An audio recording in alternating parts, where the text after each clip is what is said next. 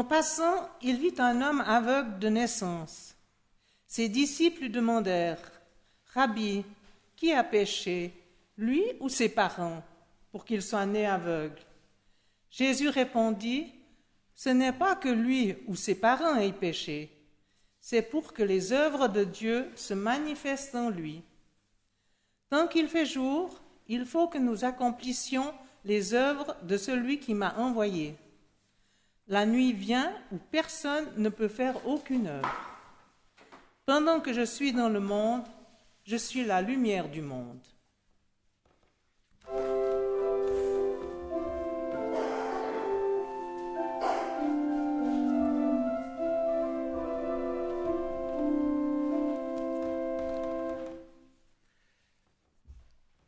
Alors, comme euh, toutes les bonnes histoires, eh celle-ci pose des questions.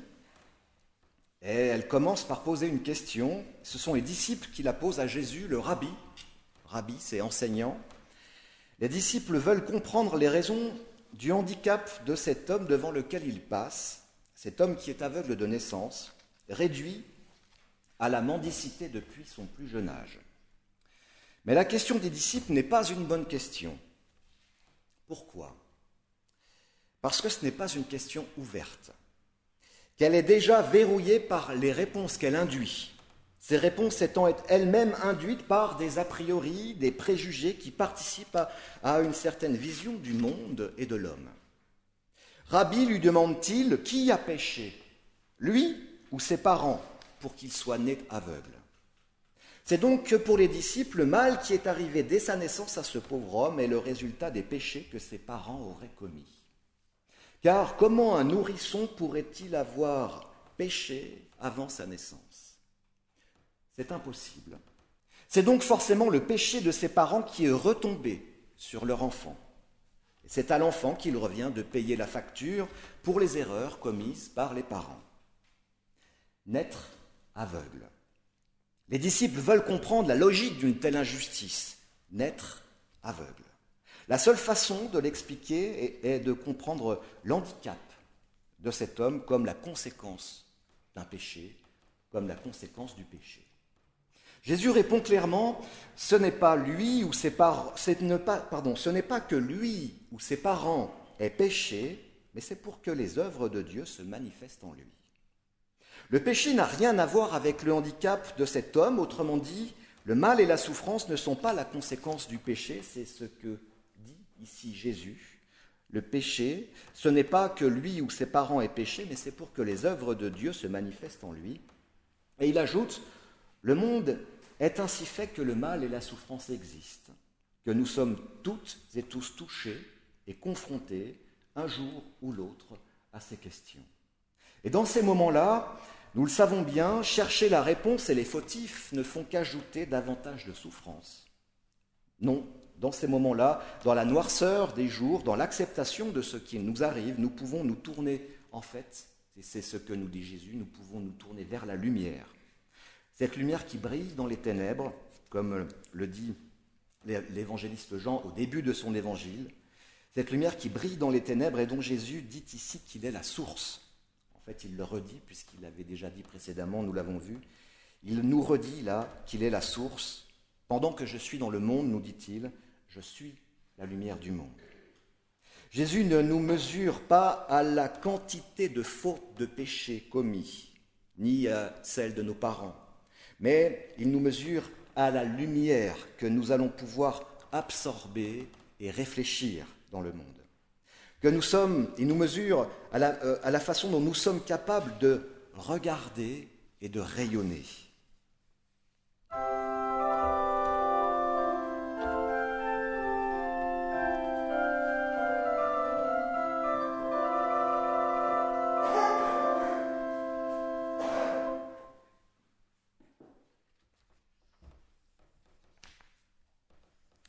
Après avoir dit cela, il cracha par terre et fit de la boue avec sa salive. Puis il appliqua cette boue sur les yeux de l'aveugle et lui dit Va te laver au bassin de Siloam, ce qui se traduit par envoyer. Il y alla et se lava. Quand il revint, il voyait. Ses voisins et ceux qui auparavant l'avaient vu mendiant disaient N'est-ce pas là celui qui était assis à mendier Les uns disaient C'est lui. D'autres disaient Non, il lui ressemble. Lui-même disait C'est moi. Il lui disait donc Comment tes yeux se sont-ils ouverts? Il répondit L'homme qu'on appelle Jésus a fait de la boue. Il me l'a appliqué sur les yeux et il m'a dit Va te laver à Siloam. J'y suis donc allé, je me suis lavé et j'ai retrouvé la vue. Ils lui dirent Où est-il celui-là? Il répondit Je ne sais pas.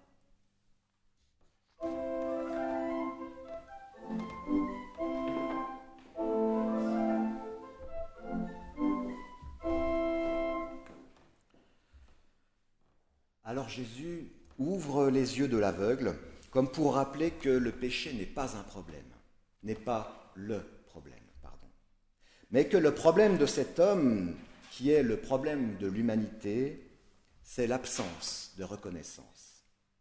Avant qu'il ne croise Jésus sur sa route, cet homme n'avait jamais été reconnu qu'à travers son handicap. Il était réduit à être l'aveugle né qu'il a toujours été.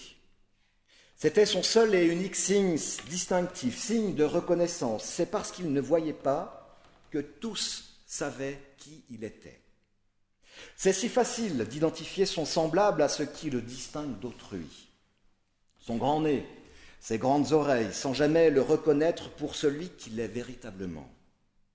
Mais voilà que Jésus croise le chemin de cet homme et qu'il le reconnaît, enfin, non plus à partir de son incapacité, mais selon tout ce qu'il est enfin capable de faire.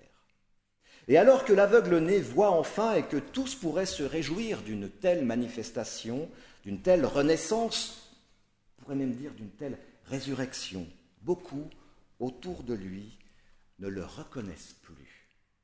Voilà que les responsables religieux, ceux qui savent et ceux qui sont reconnus pour leurs compétences théologiques, semblent être devenus aveugles aux signes que Dieu leur adresse.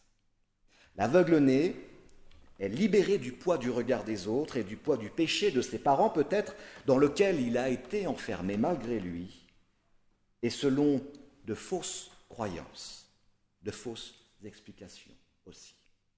La guérison de l'aveugle, met en lumière la, guérison, la, guérison de l'aveugle met en lumière et déconstruit ses a priori et ses fausses croyances. Et voici que ceux qui les entretiennent sont maintenant aveugles et devenus incapables de reconnaissance.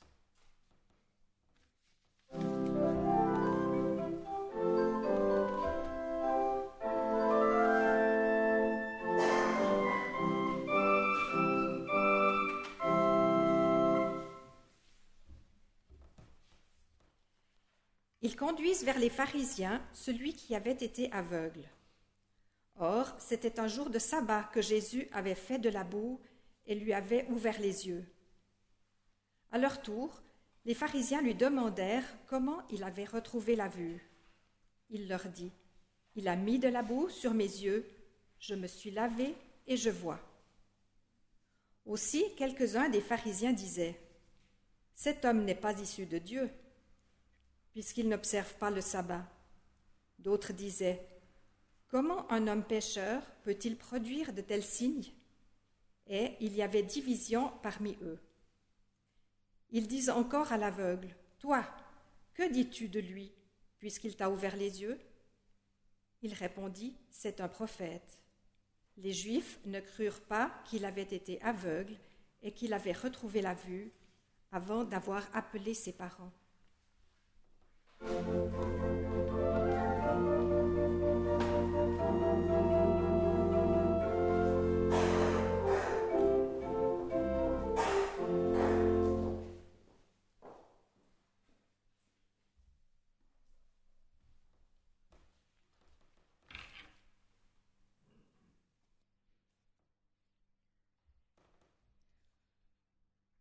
Ils leur demandèrent Est-ce là votre fils dont vous, vous dites qu'il est né aveugle? Comment se fait-il donc qu'il voit maintenant? Ses parents répondirent Nous savons que c'est notre fils et qu'il est né aveugle. Mais comment il se fait qu'il voit maintenant Nous ne le savons pas. Et qui lui a ouvert les yeux Nous ne le savons pas non plus. Interrogez-le, il est assez grand pour parler lui-même de ce qui le concerne. Ses parents dirent cela parce qu'ils avaient peur des Juifs. Car Jésus, les Juifs s'étaient mis d'accord. Si quelqu'un reconnaissait en lui le Christ, il serait exclu de la synagogue. C'est pourquoi ses parents dirent, Il est assez grand, interrogez-le.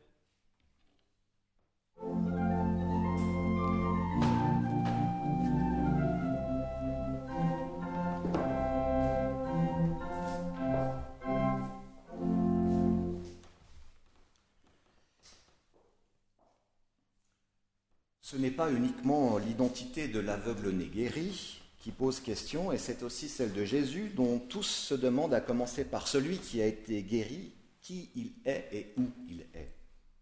Jésus intrigue, Jésus, bouscule, tout le monde le cherche, mais ils ne peuvent pas le voir. Ils ne peuvent pas le comprendre, ils ne peuvent pas concevoir à partir de leur présupposé, de leur tradition, qu'un homme ait pu faire du bien un jour de sabbat. Ils ne parviennent pas à s'extraire des catégories au travers desquelles ils expliquent le monde, à commencer par celle du péché, alors ils ne peuvent pas reconnaître en Jésus le Christ. D'ailleurs, si quelqu'un parmi eux reconnaissait en lui le Christ, il serait automatiquement exclu de la synagogue. En revanche, à la question que posent les responsables religieux à l'aveugle-né, toi, que dis-tu de lui, puisqu'il t'a ouvert les yeux? L'homme répond, guéri, l'homme guéri répond, c'est un prophète. Le Jésus rabbi du début du récit devient prophète.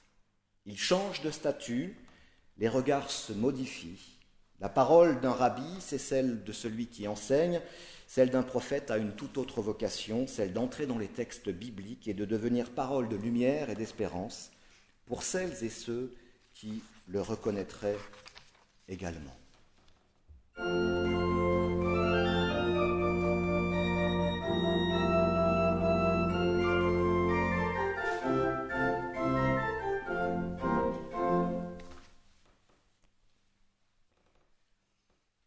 pharisiens appelèrent une seconde fois l'homme qui avait été aveugle et lui dirent Donne gloire à Dieu. Nous savons, nous, que cet homme est un pécheur. Il répondit Si c'est un pécheur, je ne sais pas, mais je sais une chose. J'étais aveugle, maintenant je vois. Ils lui dirent Que t'a-t-il fait? Comment t'a-t-il ouvert les yeux? Il leur répondit Je vous l'ai déjà dit, et vous n'avez pas entendu. Pourquoi voulez-vous l'entendre à nouveau? Voulez-vous vous aussi devenir ses disciples? Ils l'insultèrent et dirent C'est toi qui es disciple de celui-là. Nous, nous sommes disciples de Moïse. Nous, nous savons que Dieu a parlé à Moïse, mais celui-ci, nous ne savons d'où il est.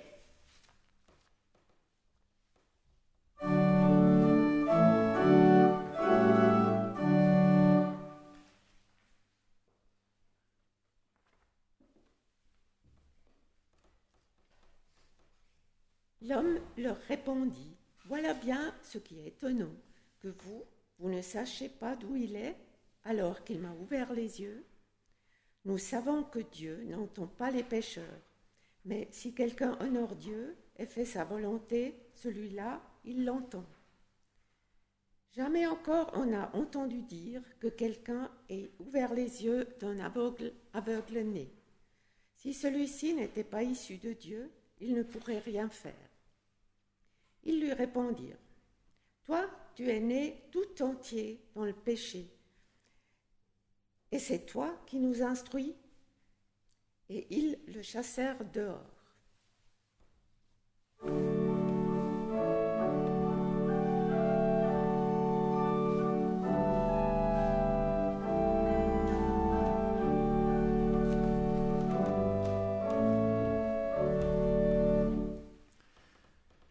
Mais les pharisiens s'obstinent ils refusent toute reconnaissance de Jésus comme envoyé de Dieu, même si la question est là et qu'ils se la posent.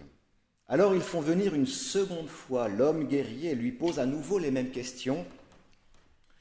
L'homme guéri, excédé, l'aveugle-né, excédé, leur dit qu'il a déjà répondu. Il ose, peut-être pour la première fois de son existence, il ose entrer en confrontation, répondre aux autorités, avec les autorités, répondre aux autorités religieuses. Il y a chez cet homme quelque chose de nouveau, une force qui le consolide au fur et à mesure que le récit se déroule et qui l'autorise même à, à, être impertinent, reconnu par le Christ. Il sait qu'il est et il peut répondre aux autorités qu'il tourne en dérision. Pourquoi voulez-vous l'entendre à nouveau leur répond-il. Voulez-vous, vous aussi, devenir ses disciples Quel toupet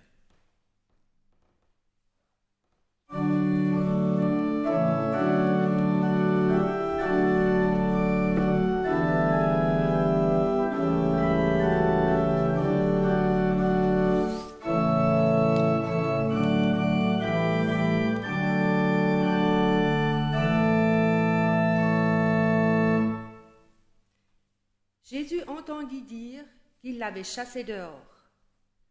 Il le trouva et lui dit, Toi, mets-tu ta foi dans le Fils de l'homme?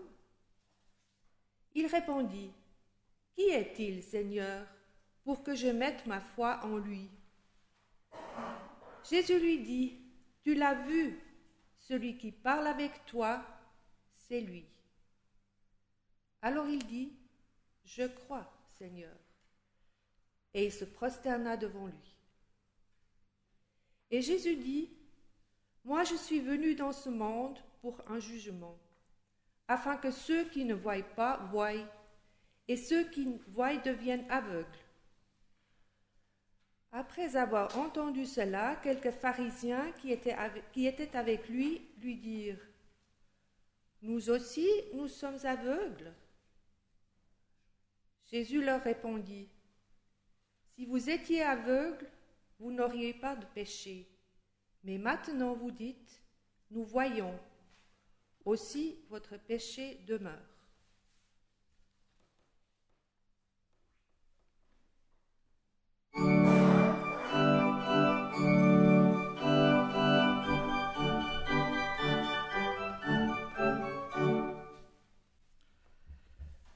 L'homme guéri voit enfin celui qui l'a guéri.